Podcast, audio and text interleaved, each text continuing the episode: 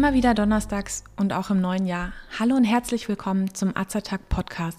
Ich bin Froni und Azertalk ist das rezeptfreie und gut wirksame Format von Azerta. Informationen garantiert ohne Nebenwirkungen. Tipps von Apothekerinnen und heute auch von mir für Ihre Gesundheit.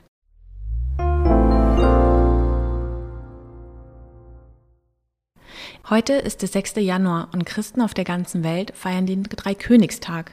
Der Legende nach führte ein Stern die drei Weisen aus dem Morgenland bis hin zur Krippe nach Bethlehem. Um dort den neugeborenen König aller Christen zu huldigen, hatten sie drei sehr wertvolle Gaben dabei Gold, Weihrauch und Myrrhe.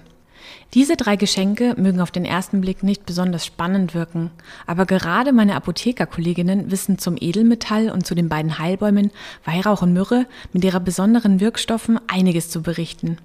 Gold, Weihrauch und Myrrhe gelten nämlich schon seit Jahrtausenden als sehr wirkungsvolle Arzneien. Schauen wir uns die einzelnen Geschenke also etwas genauer an. Kann Gold mehr sein als nur eine Geldanlage? Gold, das 79. Element im Periodensystem, ist chemisch iniert. Iniert bedeutet, dass es fast keine Reaktion mit anderen Stoffen eingeht. Es korrigiert nicht beim Kontakt mit Luft oder Wasser und es ist auch sonst äußerst widerstandsfähig gegen Umwelteinflüsse. Gold ist auch sehr säurebeständig. Aus diesem Grund wird es seit sehr langer Zeit für Zahnfüllungen benutzt. Säuren aus Getränken, Speisen oder dem Speichel können die Füllungen nicht angreifen. Auch in der Alternativmedizin wird Gold schon lange eingesetzt. Hildegard von Bingen war die erste, die nachweislich Goldkuren bei Gicht und Rheuma empfahl. Hierfür wurden Plätzchen aus Dinkelmehl und Flussgoldpulver gebacken. Durch den Verzehr verbleibt das Gold nach damaliger Meinung mindestens zwei Monate lang im Magen und räumt so, Zitat, mit der Gicht für ein Jahr auf. In den 1930ern war es der französische Arzt und Rheumatologe Jacques Forestier, der lösliche Goldverbindungen gegen rheumatitische Arthritis initiierte.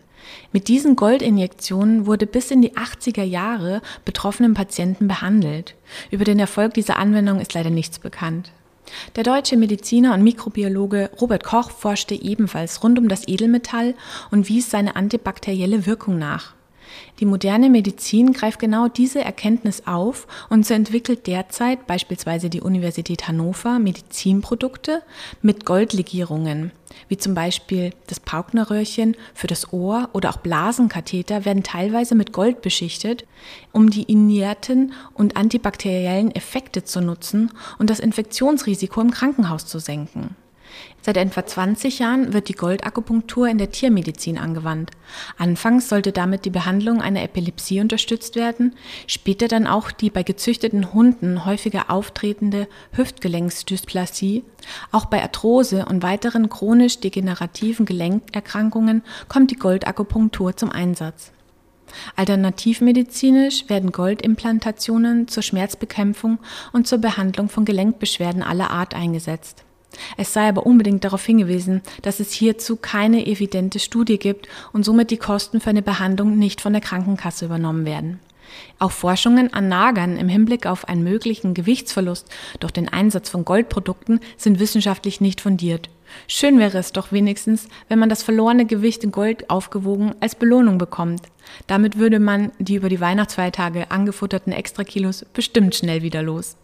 Im Gegensatz zum Gold, bei dem wissenschaftlich eher die Reaktionslosigkeit im Vordergrund steht, sind bei Weihrauch und Myrrhe die wirksamen Inhaltsstoffe interessant. Ich persönlich kenne Weihrauch nur als unscheinbare Pflanze in Omas Garten. Hatte man nur ein paar Blätter unabsichtlich berührt, verteilte sich sofort der typische Geruch nach Weihrauch, den jeder von uns aus der Kirche kennt. In der Kirche oder auch bei anderen Zeremonien kommt allerdings das Harz des Weihrauchbaums als Räucherwerk zum Einsatz. Der weiße Rauch und typische Duft soll ungute Energien vertreiben und die Luft reinigen und tatsächlich hat der Weihrauch desinfizierende Eigenschaften, was gerade bei Menschenansammlungen, eben in der Kirche, von großem Vorteil ist. Das Harz des Weihrauchbaums wird in Afrika, Indien, Pakistan oder auch auf der arabischen Halbinsel gewonnen. Nach dem Anritzen des Stammes tritt eine milchige Flüssigkeit aus, die erst durch den Kontakt mit Sauerstoff hart wird.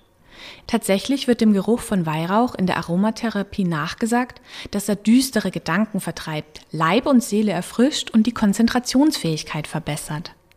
Auch zur Reinigung gegen Krankheitskeime wird Weihrauch schon seit Jahrtausenden eingesetzt. Doch was ist wissenschaftlich belegt? Belegt ist die entzündungshemmende, antibakterielle und schmerzlindernde Wirkung des Weihrauchs. Eine Indikation und der Bezug zu einer Erkrankung kann und darf aber nur dann hergestellt werden, wenn Arzneimittelstudien gemacht worden sind, die die Indikation rechtfertigen. Diese sind in Deutschland nicht erfolgt und so ist Weihrauch in Deutschland nicht als Arzneimittel erhältlich. Es gibt aber eine Vielzahl an Nahrungsergänzungsmittel, zu denen Sie sich jederzeit in Ihrer Apotheke beraten lassen können. Die im Weihrauchharz enthaltene Boswellia-Säuren zeigen eine entzündungshemmende Wirkung. Gern wird hier von natürlichem Cortison gesprochen. Ein Vergleich ist jedoch nicht richtig, da Cortison eine viel spezifischere und stärkere Wirkung zeigt. Pflanzliche Extrakte weisen dafür jedoch meist weit weniger Nebenwirkungen auf. Bei Weihrauchprodukten gibt es einen großen Unterschied hinsichtlich der Qualität. Da es von Hand gewonnen wird, kann es wie bei so vielen Naturprodukten leider zu Verunreinigungen mit Schadstoffen kommen. Grundsätzlich gilt, je heller bzw. je weißer das Harz, desto hochwertiger ist der Weihrauch. Präparate, die Sie in deutschen Apotheken kaufen, sind geprüft und sicher. Im Fall von Weihrauch empfehlen wir, diese nicht von unkontrollierten Versendern im Internet zu beziehen.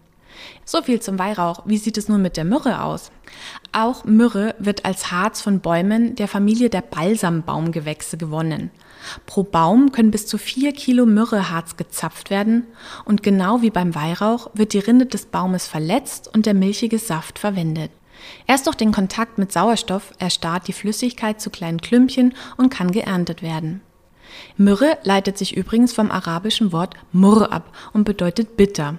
So sind im Harz viele Bitter- und Gerbstoffe enthalten, die sich beispielsweise beruhigend auf die Verdauung auswirken können. Gerade bei chronischen Darmerkrankungen wirkt Myrrhe krampflösend und beruhigend auf die Schleimhäute und schützt die Darmbarriere vor schädlichen Einflüssen. Myrrhe wirkt dabei der negativen Umstrukturierung der Zellabdichtungsstruktur entgegen und stabilisiert so die Darmbarriere. Sie merken schon, hier benennen wir eine konkrete Indikation, die chronische Darmerkrankung. Denn es gibt Myrrhepräparate, die als traditionell pflanzliche Arzneimittel auf dem deutschen Markt sind. Ihre Herstellung wird streng geprüft und überwacht und die Wirkung der Produkte wurde in Studien belegt. So überzeugt die echte Myrrhe, Camifora molmol, mit einer schmerzlindernden, entzündungshemmenden und wundheilungsfördernden Wirkung. Sie wurde im Orient über Jahrzehnte bei Wunden, Eiterungen, Geschwüren, meist in Form von Tinkturen angewandt. Bei uns wird die Myrrhe etwa seit dem Mittelalter vor allem bei Entzündungen im Mund-Rachenraum eingesetzt.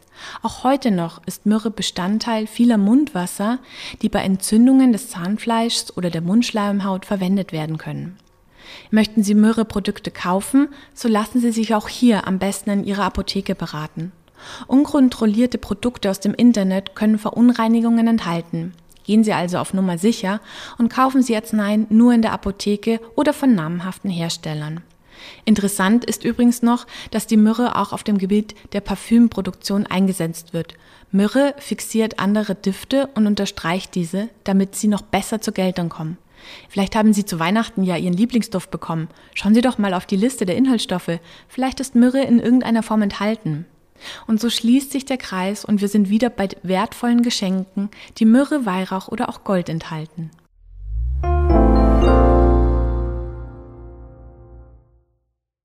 Wenn Sie sich für uns oder unsere Fortbildungsvideos interessieren, besuchen Sie uns gerne auf azerta.de.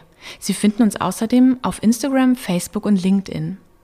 Wir weisen darauf hin, dass dieser Podcast kein Ersatz für eine persönliche Beratung beim Arzt oder Apotheker darstellen, dass es keine Therapie ersetzt und lediglich der Information dient. Thematisch erhebt der Beitrag keinen Anspruch auf Vollständigkeit. Vielen Dank fürs Zuhören. Empfehlen Sie uns gern weiter und bis zum nächsten Donnerstag. Bleiben Sie gesund und informiert.